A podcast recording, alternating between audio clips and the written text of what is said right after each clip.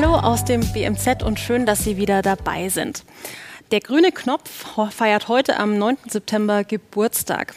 Das staatliche Textilsiegel wird also zwei Jahre alt und in diesen zwei Jahren hat sich ziemlich viel getan und es tut sich auch noch immer ziemlich viel. Und deswegen geht es bei uns heute um, die, um das SDG 12, um nachhaltigen Konsum und nachhaltige Produkte. Und ich freue mich sehr, dass Herr Dr. Müller, schön, dass Sie wieder da sind. Ich freue mich sehr. Frau Lissy Meyer, Sie sind Politikwissenschaftlerin, Lehrerin und Co-Vorsitzende des Deutschen Bundesjugendrings. Außerdem sind Sie Mitglied im Rat für nachhaltige Entwicklung und haben in diesem Jahr für Ihr ehrenamtliches gesellschaftliches Engagement von der Europäischen Bewegung Deutschland e.V. den Preis Frauen Europas bekommen. Wow, das klingt sehr beeindruckend auf jeden Fall. Danke. Frau Bergstein, Nanda Bergstein, sie ist seit 2018 Direktorin für den Bereich Unternehmensverantwortung bei Chibo und ihre persönlichen Schwerpunkte sind Menschenrechte und Umweltschutz entlang aller Chibo-Wertschöpfungsketten. Sehr schön. Ich freue mich, dass Sie da sind und dass Sie mit uns heute über dieses wichtige Thema, über diese wichtigen Themen diskutieren. Wir hören außerdem eine Videobotschaft von Topmodel und Textilbotschafterin Barbara Meyer. Wir schalten zu Kalpona Akhtar, einer, einer der bekanntesten Textilaktivistinnen in Bangladesch. Und wir hören von Klaus Müller, dem Vorstand des Verbraucherzentrale Bundesverbands. Ja, Herr Minister, wir produzieren weltweit. Wir verschippern diese Güter über den kompletten Erdball und konsumieren auch so viel wie nie zuvor. Wo stehen wir denn aktuell in Sachen SDG 12? Glaube, das ist der entscheidende Punkt, das muss uns bewusst sein. Wir leben in einer globalen Welt. Die Ressourcen, die wir verbrauchen, werden weitestgehend oder ganz erheblich in fernen Ländern abgebaut, in Entwicklungsländern. Machen wir das mal konkret, wenn wir in der Früh die Tasse Kaffee genießen oder Schokolade essen oder eine Tasse Kakao, dann kommen die Bohnen aus äh, Westafrika oder aus Lateinamerika. Ich war auf diesen Plantagen und äh, es muss uns wichtig sein, dass dort faire Bedingungen herrschen. Das ist leider weitestgehend nicht der Fall. Dafür kämpfen wir. Denn äh, wir haben in der Welt heute noch 160 Millionen Kinder, die täglich arbeiten müssen, Sklavenarbeit zum Teil leisten auf solchen Plantagen. Warum? Weil deren Eltern für die Stunde und für den Tag nicht ausreichend Lohn zum Leben bekommen, müssen die Kinder mit. Ich mache das mal deutlich. Ähm, äh, für ähm, ein äh, Kilo Kaffee Rohbohnen geerntet bezahlen wir, die reichen Industrieländer, 50 Cent veredelt und geröstet, wird daraus beim Kilo dann 8 Euro in Deutschland. Mhm. Die Familien am Anfang können also vom Lohn, der bezahlt wird für die Rohernte, nicht leben. Die Kinder müssen mitarbeiten. Ähm, vergleichbar bei Bananen, vergleichbar aber auch in der Textilwirtschaft. Da kommen wir ja, denke ich, noch drauf zu sprechen. Genau, ja. Äh, denn da ist es ganz eklatant. Und ich habe auch äh, irgendwie ähm, gelesen, dass auf jeden jeden Menschen in Deutschland 60 Menschen kommen, die unter sklavenartigen Bedingungen irgendwo auf der Welt arbeiten. Ja, das hat eine Wissenschaftlerin aus Bayreuth äh, so berechnet. Ähm, denn äh, unsere Produkte, das sind wir bei Textilien oder die Schuhe, die wir tragen, werden in fernen Ländern produziert und eben teilweise unter sklavenähnlichen Bedingungen arbeiten die Menschen keine Sozialstandards, keine fairen Löhne, aber auch die ökologischen Grundlagen stimmen nicht. Und deshalb müssen wir uns im Klaren werden, wenn wir so konsumieren in den reichen Industrieländern, dann leben wir auf dem Rücken zu Lasten dieser Menschen, aber auch der Natur in fernen Erdteilen. Dann kann es bei uns zu Hause schön sein, unser Wohlstand, äh, den genießen wir, aber zu Lasten dieser Menschen und der Natur dort. Und das kann und darf nicht sein. Und da gehört auch die Erkenntnis, ähm, wie gestalten wir den Konsum in Zukunft? Immer mehr, immer schneller, immer weiter. Zum Beispiel diese Wegwerfmentalität bei Textilien. 60 Kleidungsstücke im Jahr kauft der Durchschnitt, aber das sind die Durchschnittszahlen und da stecken ja Ressourcen drin, Rohmaterialien. Und auch das ist ein Punkt, ähm, der sogenannte Erdüberlastungstag ist am 29. Juli erreicht, weltweit. Wenn wir also nur so viele Ressourcen verbrauchen würden als Menschheit auf dem gesamten Globus, wie nachwächst, wie die Erde sozusagen wieder äh, uns gibt für kommende Generationen. Wir kommen tatsächlich jetzt auch direkt erstmal zur Textilindustrie. Und zwar schauen wir in eine Videobotschaft von Barbara Meyer. Sie ist Topmodel und Textilbotschafterin des BMZ für faire und nachhaltige Mode. Und wir haben sie gefragt, wo sie gerade in Zeiten einer globalen Pandemie die Herausforderungen für nachhaltigen Konsum sieht. Also ich glaube, wir haben tatsächlich jetzt ähm, durch Corona nochmal eine ganz andere Herausforderung bekommen, weil vorher war irgendwie so, gerade durch Greta Thunberg und die Friday for Future Bewegung, schon sehr, sehr großes Bewusstsein auch da für den Umweltschutz.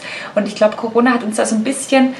Ähm, es hat uns so ein bisschen den Umweltschutz aus dem Fokus verlieren lassen, weil wir jetzt natürlich ganz andere Probleme haben. Viele haben Angst um ihre Existenz, ähm, wissen nicht, wie es beruflich weitergeht, wie es finanziell weitergeht, haben auch, auch Angst um ihre Gesundheit. Und ich glaube, das ist so ein bisschen das Problem, dass man die Konsumenten wieder zurückbringt zu diesem Bewusstsein, dass man sagt, wir müssen unbedingt etwas für unseren Planeten tun. Ähm, weil mit Corona, ja, es sind sehr, sehr, sehr viele Menschen gestorben und jeder, der gestorben ist, war zu viel. Aber weltweit sterben, ich glaube, zwischen sieben und neun Millionen Menschen jedes Jahr an Verschmutzung, an verschmutzter Luft, an Umweltverschmutzung. Und das ist eine Zahl, die immer größer werden wird. Und diese Menschen dürfen wir nicht vergessen. Und äh, ich glaube, deswegen ist es so wichtig. Es geht nicht darum, ob irgendwo ein Strohhalm in der Natur liegt. Das ist natürlich auch schlimm, dass dieses Plastik da ist. Aber es geht wirklich um das Leben von Millionen Menschen. Frau Bergstein, was sagen Sie, was sind die Herausforderungen? Also ich bin jetzt seit 17 Jahren quasi in der Nachhaltigkeitsbranche und ähm, was ich sehe, sind Fortschritte auf verschiedenen Themen, auch im Rahmen der SDGs. Aber was ich eben nicht sehe, ist eine, eine große systemische Veränderung. Ich glaube, nach wie vor sind die größten Herausforderungen existenzsichernde Löhne, ähm, die Herausforderung, Produkte zu schaffen, die wirklich nachhaltig sind, die rezyklierbar sind und zwar nicht, nicht als Einzelunternehmen oder eben nicht als Einzelprodukt, sondern wirklich in der Summe skaliert. Also diese Größe und diese Masse zu bewegen, die wir bewegen müssen. Mhm. Und das geht für mich durch alle Sozial- und Nachhaltigkeit, also und Umweltthemen hindurch. Also die Frage ist, und, und die treibt mich, die treibt uns ja um, wie kriegen wir eigentlich einen echten Game Change hin, weil wir haben nicht mehr so viel Zeit. Frau Mayer, so aus, aus wenn, Sie, wenn Sie das Ganze auch global betrachten, was sagen Sie? Ja, ich finde es total interessant, jetzt nochmal ähm, hier auch neben GEPA-Produkten zu sitzen, weil ähm, äh, das ist ja eine äh, Vergangenheit, die auch äh, bei mir sozusagen äh, viel hinterlassen hat, auch an Beschäftigung mit dem Thema. GEPA ist jetzt seit über 40 Jahren das, äh, der, die Fair Trade Company oder das Fair Trade Handelshaus ähm, und äh, ist ja entstanden aus Jugendverbänden, aus äh, ähm, den katholischen und evangelischen Jugendverbänden, aus äh, Miserior und Brot für die Welt und wird auch von diesen Strukturen weiterhin getragen seit über 40 Jahren. Und es hat bei mir zum Beispiel und in all unserem Umfeld auch ganz viel dazu beigetragen, dass eine höhere Sensibilisierung für das Thema da ist. Also für den fairen Handel, auch für die Fragestellungen, wie können wir Gamechanger ähm, einfordern, auch politischer, mhm. auf politischer Ebene. Und ähm, Corona ist jetzt genau die Situation gewesen, wo man gesehen hat, dass ähm, diese Fragestellungen nicht bislang nachhaltige Effekte erzielt haben. Also das Tun ist sehr, sehr wichtig. Die Sensibilisierung der Konsumentinnen im globalen Norden ist sehr, sehr wichtig. Aber wenn wir eben uns anschauen, was hat vor eineinhalb Jahren die, der erste Corona-Ausbruch in der Nordhalbkugel ähm, beigetragen, auch zu den schlechten, noch schlechter werdenden Arbeitsbedingungen, insbesondere von Frauen auch in, äh, im globalen Süden, in, der, in den Produktionsstätten von H&M und weiteren großen ähm, Textilanbietern äh, in, äh, in unserer Umgebung. Und da muss man halt einfach sehr stark feststellen, dass äh, die ähm, dass es bisher noch keine Gamechanger in diesem Sinne gegeben hat, äh, die bislang dazu beigetragen haben, dass wir nachhaltig und resilient unsere Gesellschaft global aufstellen, um Arbeitsbedingungen, um ökologische Bedingungen so gut aufzustellen, dass sie auch krisenfest und nachhaltig in der Krise auch ähm, sein können. Ja. Und gerade die Situation von Frauen, also wenn ich da nochmal ganz kurz darauf hinweisen darf, die ähm, hat sich in den letzten eineinhalb Jahren total verschärft, was die Arbeitsbedingungen von Frauen im globalen Süden angeht. Sie haben noch öfter ihre Jobs verloren wie Männer, weil sie noch prekärere Arbeitsbedingungen haben. Ähm, ihre gesundheitlichen Bedingungen sind, äh, haben sich äh, weiter verschlechtert ähm, und ähm, auch die Fragestellung der Geschlechterdimension in Sorgfaltspflichten von Unternehmen wurden äh, eigentlich unter den Tisch fallen lassen, dort wo sie schon äh, vielleicht erste Fortschritte erzielt haben. Und das beschäftigt uns natürlich sehr, sehr intensiv, ähm, sich auch die Fragen zu stellen, wie können wir es schaffen, äh, diese Dimension auch ähm, von nachhaltigem Wirtschaften in den Blick mhm. zu nehmen. Und ähm, da, da braucht es unterschiedliche Instrumente, einen Mix von gesetzlichen Verpflichtungen, wo wir ja jetzt schon einige Schritte weiter sind, aber eben auch äh, die Fragestellung, welches Verhalten legen Konsumentinnen an den Tag, wo können sie sich auch informieren und ähm, zugleich auch, welche Verpflichtungen ähm, nicht nur gesetzlicher Art, sondern auch Selbstverpflichtungen nehmen Unternehmen in den Blick. Und da gibt es Vorbilder, ähm, aber sicherlich auch noch viele, die danach ziehen können. Ja. ja, wir würden jetzt gerne noch ein bisschen tiefer in die Textilindustrie einsteigen und haben Barbara Meyer, die Gesicht des grünen Knopf ist, gefragt, wieso sie sich eigentlich engagiert. Ich habe ja äh, tatsächlich schon viele, viele Jahre in der Modeindustrie gearbeitet, bevor mir wirklich bewusst geworden ist, was es da für riesengroße Probleme gibt. Es war wirklich äh, tatsächlich unser Entwicklungsminister, der Dr. Gerd Müller, der mich da so ein bisschen darauf hingewiesen hat. Und ab dem Moment, wo, wo ich mich mit ihm unterhalten habe, habe ich wirklich angefangen, so einen Blick hinter die Kulissen von meiner Industrie zu werfen und äh, auf der einen Seite ist es natürlich wirklich katastrophale Arbeitsbedingungen, die man da vorfindet. Also es sind Millionen von Frauen, die da unter teilweise sklavenartigen Bedingungen arbeiten. Also das ist ähm, moderne Sklaverei, wo wir alle irgendwie denken, das gibt es nicht mehr auf der Welt jetzt im Jahr 2021. Es gibt es aber schon noch und äh, die Frauen sind körperlich bedroht, äh, die haben Angst oft um ihr Leben, wenn sie sich irgendwie ähm, für faire Arbeitsbedingungen einsetzen würden. Also das ist wirklich ein ganz, ganz schwieriges Thema. Aber auf der anderen Seite ist die Textilindustrie die zweitumweltverschmutzendste Industrie auf der ganzen Welt direkt nach Erdöl. Und ich glaube, wir denken immer, Kleidung ist so was Schönes, es fühlt sich toll an auf der Haut, es lässt uns irgendwie schöner sein. Aber eigentlich ist es eine, sehr, sehr dreckige Industrie. Und als ich wirklich gemerkt habe, was es da für große Probleme gibt, habe ich mir gedacht, ich möchte mich wirklich dafür einsetzen. Und zwar nicht radikal, dass ich sage, es darf überhaupt nichts anderes mehr geben und nur noch äh, perfekt, äh, ähm, perfekt produzierte Artikel, sondern ich bin wirklich der Meinung, wir müssen uns alle einfach schrittweise auf den Weg machen. Dass jeder einen kleinen Schritt macht. Die Verbraucher, dass die immer mehr nachhaltige Produkte kaufen, dass die Produzenten aber auch ihre Verantwortung erkennen und immer mehr nachhaltige Produkte anbieten und äh, natürlich auch die Politik, die das hoffentlich mit Gesetzen äh, in einen schönen Rahmen bringt. Ja, in Bangladesch ist die Textilbranche extrem wichtig und gleichzeitig gibt es immer wieder Berichte über menschenunwürdige Arbeitsbedingungen. Wir haben vor der Sendung mit Kalpona Akhtar gesprochen, die eine der bekanntesten und engagiertesten Textilaktivistinnen in Bangladesch ist. Hello, Ms. Akhtar. Thank you for being with us. Thank you for your time. Of course. I mean, it is my pleasure. Thanks for, you know, connecting me in this program. Please tell us why do you fight so hard for better working conditions in the textile industry? Me myself was uh, a factory worker And I started working in the factory in age of 12. And I have him, you know, of my life in that long shifting hour in a sweatshop factory. So I know that how important it is to fight to improve the working condition. The millions of workers those are making occur for Western countries. So, uh, I mean, in one word, we can say that to make changes of the livelihood of our workers. That's where I'm fighting. And what would you say? What changed since the collapse of the factory in Rana Plaza? Since Rana Plaza collapsed, uh, even you know, bold line, we can say that there is a huge improvement has happened in the area of safety, the workplace's safety.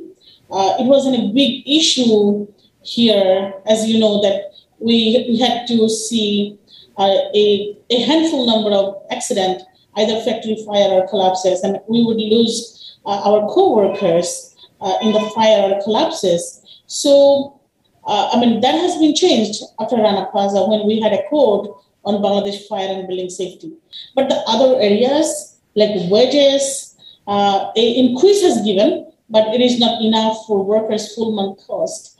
Um, the area of you know freedom of association, uh, pretty much like no imp- uh, improvement. We can say that there is a number has been increased, the number of union has been increased, but a healthy union have not been created in the industry.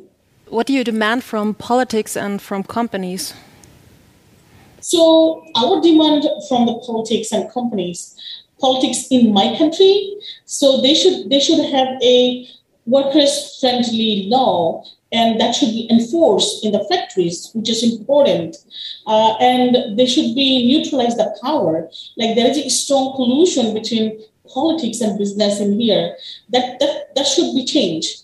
And politics in your part of the world, you know, you have uh, many scope to make changes. You have business treaty uh, with our country. So through the business treaty, you can make sure that uh, the job that our workers have, that they have with a dignity. They have living wage. They have a safe workplace. The factories are gender-based violence free. They have you, you know freedom of association in those factories. That is important. That that change a politician in your part of the world can make.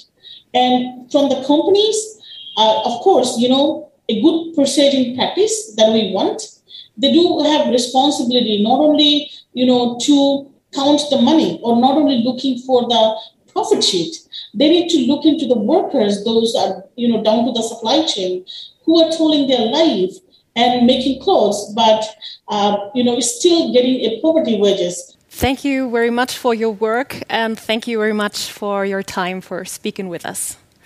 Of course, it is my pleasure to be part of this. Thanks for having me. Wir haben gerade gehört, was ähm, Frau Akta fordert und wie sie sich auch einsetzt. Jetzt passt der grüne Knopf dazu ganz gut. Das Textilsiegel haben Sie 2019 auf den Weg gebracht, um eben dafür zu sorgen, dass sowas wie der Fabrikeinsturz in ähm, Rana Plaza eben nicht mehr passiert. Vielleicht können Sie uns da ein bisschen was über den grünen Knopf erzählen.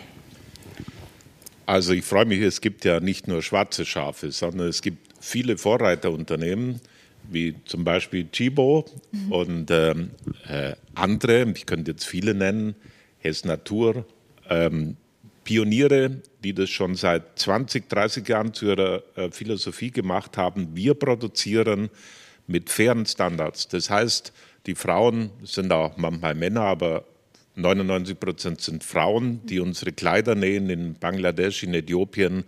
Die bekommen nicht 15 Cent, sondern die bekommen einen vor Ort angepassten Mindestlohn sodass sie leben können von der Arbeit. Die arbeiten auch nicht 14 Stunden, sondern die haben Arbeitszeitregelungen und das geht. Ähm, das haben diese Vorreiterfirmen umgesetzt.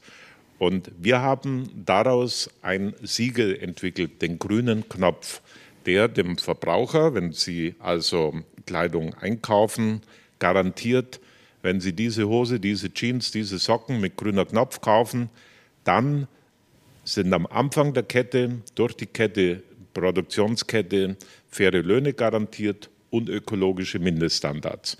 Ich freue mich, dass über 70 Firmen jetzt mitmachen, auch große Firmen. Und ich möchte sagen, äh, fair produziert ist dann nicht äh, unbedingt ähm, um so viel teurer, dass man es sich nicht leisten kann. Es ist ähm, im Gegenteil, ähm, in den Ketten, die sind sehr äh, robust, ähm, längerfristig angelegt. Also der grüne Knopf ist das Zeichen für sozial und ökologisch produzierte Kleider. Aber ähm, auf Freiwilligkeit geht halt in der Wirtschaft auch nicht alles. Mhm. 70 Firmen sind nicht 7000 mhm. Firmen. Ähm, 50 Prozent des Handels wäre schön und deshalb sind wir den nächsten Schritt gegangen äh, des Lieferkettengesetzes. wo wir gesetzlich vorschreiben, ihr müsst ab 2023 solche Standards in euren Lieferketten garantieren. Ähm, Frau Bergstein, Chibo hat ja verschiedene Artikel mit dem grünen Knopf zertifizieren lassen. Was ist Ihnen denn dabei wichtig? Also für uns ist das Siegel am Ende des Tages eigentlich ein Beweis dafür, dass ähm, Standards eingehalten werden und aber auch, dass wir uns zusätzlich noch engagieren. Das bedeutet, bei uns sind alle, alle Produkte grüner Knopf zertifiziert, wo dahinter erstmal ein, auch ein Gott-Siegel steht, damit wir auch einen relativ hohen Standard schon haben. Aber wir investieren zusätzlich in Fabriktrainings für die Beschäftigten. Also wir machen relativ viel, um die Beschäftigten in Fabriken vor Ort zu stärken. Wir haben auch ein sogenanntes Global Framework Agreement mit der Global Union Industrial, um Gewerkschaften zu unterstützen. Und wir investieren auch in Umweltschutzprogramme vor Ort. Also für uns gehört dieses Engagement zusammen. Also für uns, also es würde es nicht ausreichen zu sagen, wir haben irgendwie ein paar grüne Knopf-zertifizierte Produkte und machen sonst nichts, sondern das geht zusammen. Und das Schöne eigentlich an diesem Siegel ist auch, und das finde ich auch tatsächlich großartig, wie Sie das auch aufgesetzt haben im Ministerium, Herr Bundesminister, ist, dass es eben auch um das Grundengagement der Unternehmen geht und nicht nur um das reine Siegel. Mhm. Frau Mayer, was muss denn aus Sicht des Rats für nachhaltige Entwicklung international passieren? Ja, grundsätzlich äh, dockt es ganz gut an den Lieferketten, die gerade schon erwähnt worden sind, an, weil wir natürlich die globalen und lokalen Lieferketten ähm, in den ganz besonders in den Blick genommen haben, auch äh, unterstützt haben, äh, die Initiative Lieferkettengesetz oder all die Initiativen, die sozusagen in den, ähm, in dem, aus dem politischen Raum ähm, für ein Lieferkettengesetz geworben haben, aber immer deutlich gemacht als Rat für nachhaltige Entwicklung. Wir wünschen uns einen einen Smart Mix aus eben Unternehmensverantwortung, die auch auf ähm, den, ja, einer Selbstverpflichtungserklärung äh, oder Ähnlichem beruht und ähm, zugleich eben gesetzlichen Rahmenbedingungen, die es braucht. Also das auch ineinander greifen muss und ähm, haben da als Rat für nachhaltige Entwicklung uns auch stark dafür eingesetzt oder ähm, das entsprechend auch positiv begleitet, was sozusagen da an politischen Initiativen auch äh, in dieser Legislaturperiode im Raum stand. Was vielleicht auch noch ganz äh, spannend ist zu dem grünen Knopf, wir ähm, unser Renn Süd ähm, äh, vom Rat für nachhaltige Entwicklung, die ähm, machen einen nachhaltigen Warenkorb, den man auch online einsehen kann, wo man auch sieht, welche Produkte sind Alternativen, also im Sinne eines nachhaltigen Warenkorbs gute Alternativen. Und ähm, da ist zum Beispiel der grüne Knopf für uns ein wichtiges Siegel. Also Produkte mit dem grünen Knopf werden da auch en entsprechend als äh, in, ja, gute Alternativen angepriesen oder ähm, auf den grünen Knopf nochmal hingewiesen, damit VerbraucherInnen, KonsumentInnen auch gute Entscheidungen treffen können, wenn sie sich ihren eigenen nachhaltigen Warenkorb auch zusammenstellen. Und ähm, das ist einfach eine hilfreiche Homepage für ähm, ja, Verbraucherinnen, Konsumentinnen, die da auch darauf zurückgreifen können. Und es gibt natürlich neben dem grünen Knopf zahlreiche weitere Siegel die man dort äh, noch ansehen kann, auch was dahinter steckt. Aber der ist auf alle Fälle ein ganz wichtiger dafür. Super, weil ich meine, je einfacher das Ganze natürlich wird, desto, desto eher wird es dann auch in der Praxis mhm. angewandt. Ne? Darf ich vielleicht nur einen, einen Satz dazu ergänzen, ja. weil das ist vielleicht auch ganz spannend, wie Konsumentinnen das auch annehmen. Und was wir merken ist, dass der grüne Knopf eine echte Markenbekanntheit bekommen hat mittlerweile in Deutschland und ähm, auch ein hoher Wiedererkennungswert da ist. Und wenn man so ein bisschen weiß, wie schwer es ist, eigentlich eine Marke aufzubauen und Vertrauen aufzubauen, dann ist das wirklich auch eine Wahnsinnsleistung in zwei Jahren. Wir bleiben bei den Verbraucherinnen und Verbrauchern und hören uns an, was Klaus Müller, der Vorstand der Verbraucherzentrale, des Verbraucherzentrale Bundesverbands dazu, dazu sagt. Wir haben ihn nämlich gefragt, was Verbraucherinnen und Verbraucher den Zugang zu nachhaltigen Produkten erleichtern würde und wer denn eigentlich in der Verantwortung steht. Heute ist es extrem schwer für Verbraucherinnen und Verbraucher bei all den Nachhaltigkeitslabeln und den Werbeaussagen zu erkennen, was in Produkten oder Dienstleistungen wirklich drinsteckt. Ein normaler Verbraucher kann das von alleine gar nicht erkennen. Und selbst Expertinnen und Experten haben ein Problem mit Greenwashing, zu erkennen, was ist Wahrheit und was ist nur vorgetäuscht. Nachhaltiger Konsum wird erst dann ermöglicht für viele Menschen, wenn es die einfache Alternative wird Dafür muss die Politik die Rahmenbedingungen setzen. Ganz häufig wird die Verantwortung auf uns Verbraucherinnen und Verbraucher alleine abgeschoben. Das ist allerdings ein Irrtum. So wird sich nicht wirklich etwas ändern, wenn man dem Mythos nähert, nur mit dem Einkaufskorb könnte man die Welt retten. Umgekehrt wird ein Schuh draus. Nachhaltiger Konsum ist dann möglich, wenn auch nachhaltig produziert wird. Und die Politik und die Unternehmen haben die Verantwortung, das voranzubringen. Die Politik muss die Regeln setzen und die Unternehmen müssen die entsprechenden Produkte produzieren. Alleine auf Freiwilligkeit zu setzen, das hat in den letzten Jahren nicht funktioniert. Das wird auch in Zukunft nicht funktionieren. Klare Regeln für nachhaltige Produktion bedeutet auch nachhaltigeren Konsum. Der grüne Knopf zeigt ja auf jeden Fall, dass es funktionieren kann, also dass nachhaltige Produktion und dass nachhaltiger Konsum möglich ist.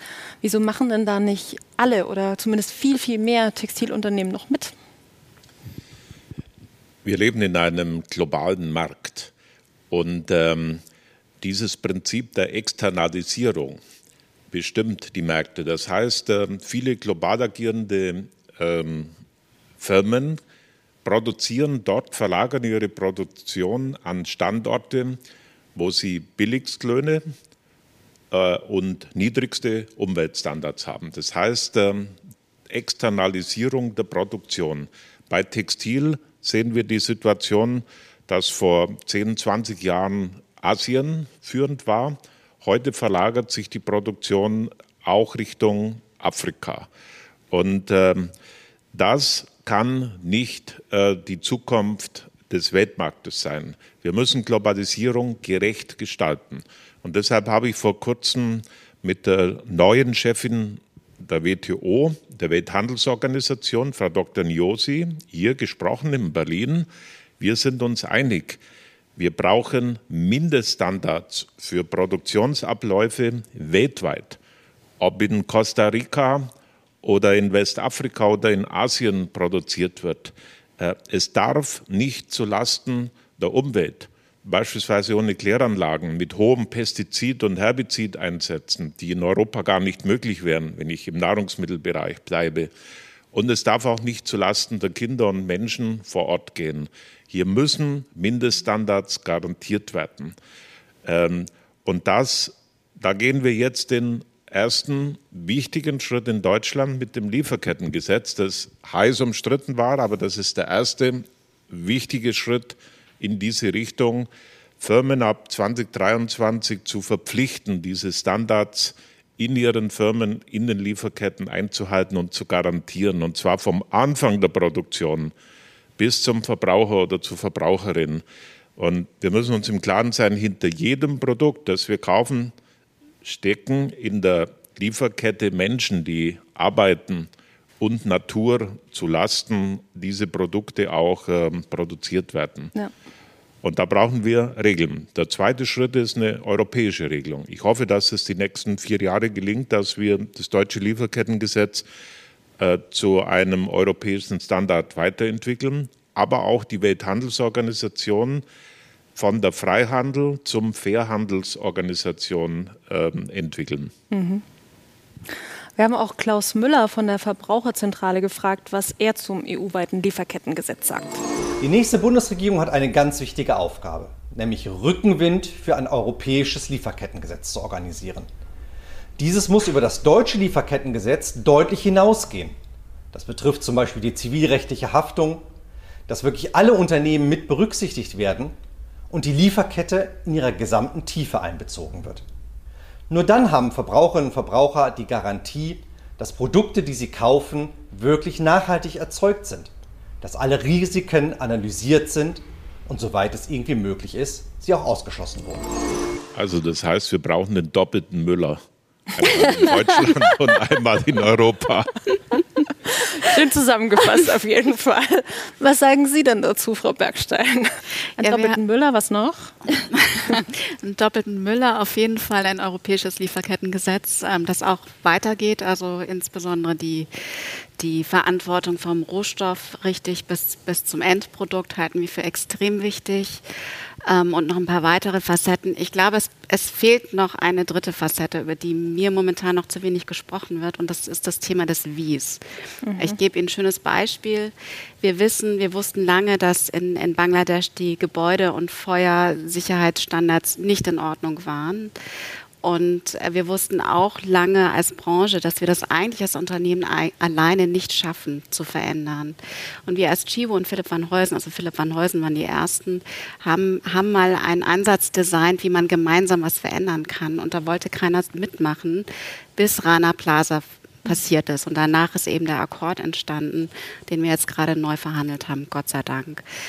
So, und was mir fehlt generell ist die Auseinandersetzung darüber, wie kriegen wir jetzt diese Standards wirklich mit Ownership vor Ort verortet, also das Tun und die Aktion und zwar gemeinsam. Und ich glaube, das ist ein Baustein, über den wir in, in der Zukunft noch deutlich stärker nachdenken mhm. müssen. Wir schauen jetzt nochmal zu den Verbraucherinnen und Verbrauchern. Wir haben uns nämlich auf der Straße umgehört, was die Menschen eigentlich über nachhaltigen Konsum denken. Also wie treffen Sie eine Kaufentscheidung und was sagen Sie, was kann jeder Einzelne und jede Einzelne überhaupt tun? Tatsächlich gerade eher auf den Preis. Herstellung, Preis natürlich auch, aber Herstellung, woher kommt es? Beides. Also beides ist, glaube ich, relevant. Ne? Also, ähm, und beides hat absolut seine Berechtigung. Ich achte auf jeden Fall auch auf faire Herstellung. Ähm, obwohl der Preis auch eine Rolle spielt. Also ich finde, es muss schon immer so ein bisschen im Verhältnis sein, ähm, aber an sich ist mir die Herstellung schon wichtiger dann als der Preis. Ich achte nicht auf den Preis, ich betrachte die Qualität und ob es mir auch wirklich gefällt.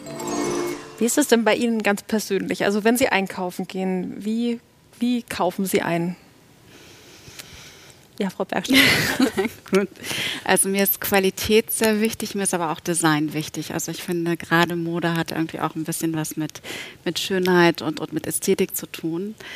Ähm, und gleichzeitig versuche ich bei Unternehmen zu kaufen, von denen ich weiß, dass sie sich engagieren. Das ist so eine Mischung aus, aus allen dreien. Bisschen achtsamer, mhm. ökologischer. Das, das, für mich geht das und, und natürlich auch recycelte Dinge, also im Sinne von ähm, Secondhand, gerade im Modebereich? Ja, ich äh, mache auch viel Secondhand oder ich tausche auch Kleidung. Also ähm, und äh, orientiere mich ehrlich gesagt mittlerweile auch sehr stark an äh, Unternehmen, wo ich weiß, dass die ähm, Kreislaufwirtschaft ernst nehmen. Auch in der Textilbranche gibt es da ja auch schon Entwicklungen und ähm, äh, ansonsten natürlich gern auch zertifizierte ähm, ähm, Waren. Allerdings muss ich auch sagen, mittlerweile kann ich mir das auch leisten. Mhm. Als ich 15, 16 war, war das nicht der Fall. Und deshalb glaube ich schon, dass ähm, man sehr wohl auch gerade mit Blick auf junge Menschen, wo ich ja sozusagen äh, auch äh, in den letzten Jahren deren Interessen und Meinungen vertreten durfte, ähm, muss man auch ähm, sowohl die Frage von Preisgestaltung natürlich auch mit in den Blick nehmen und darf das nicht verurteilen, wenn jemand auch günstigere Kleidung gern einkaufen möchte und muss halt gute Alternativen auch finden und die gibt es mittlerweile auch am Markt, dass man sagt, okay, es ist in einem Preisgefüge, das noch nicht völlig horrend ist. Ähm, und zugleich ist dafür aber Bildungs- und Sensibilisierungsarbeit total wichtig. Und es gibt im jugendverbandlichen Kontext äh, ja die Fair Trade Scouts und so. Also es gibt schon äh, viele ähm, AkteurInnen, die sich gerade mit dieser Bildungsarbeit sehr stark beschäftigen, weil man natürlich weiß, dass man gerade im Jugendalter, wenn so die ersten eigenen Einkaufs- und KonsumentInnen-Entscheidungen getroffen werden, auch gut ansetzen kann, um für nachhaltige Produkte zu sensibilisieren und eben auch auf Kleidertausch und Secondhand und diese Varianten hinzuweisen. Aber fair produziert muss nicht ähm, unbedingt teuer sein. Das ist ganz klar, ich will es am Beispiel der Jeans sagen, was ich selber gesehen habe. Ähm, Markenhersteller und Massenhersteller mhm. kaufen im selben Produktionsland, in derselben Produktionsfirma ein. Ich war mit den Einkäufern dort. Die Jeans wird für 5 Dollar produziert. Und der eine verkauft sie für 1990 und der andere für 99 Dollar in Deutschland. Das ist die Handelsspanne. Und wenn wir den Frauen und Männern vor Ort in der Produktion statt 15 Cent 25 oder 30 Cent bezahlen, dann wird die Jeans im Einkauf einen Dollar teurer, also sechs Euro. Und dann kann sie immer noch für 19 oder 99 verkauft werden. Das muss nicht auf die Verbraucherin oder Verbraucher hier abgewälzt werden. Was anderes will ich sagen, wir, wir dürfen nicht nur auf globale Lieferketten schauen. Ich schaue auch auf heimische Lieferketten.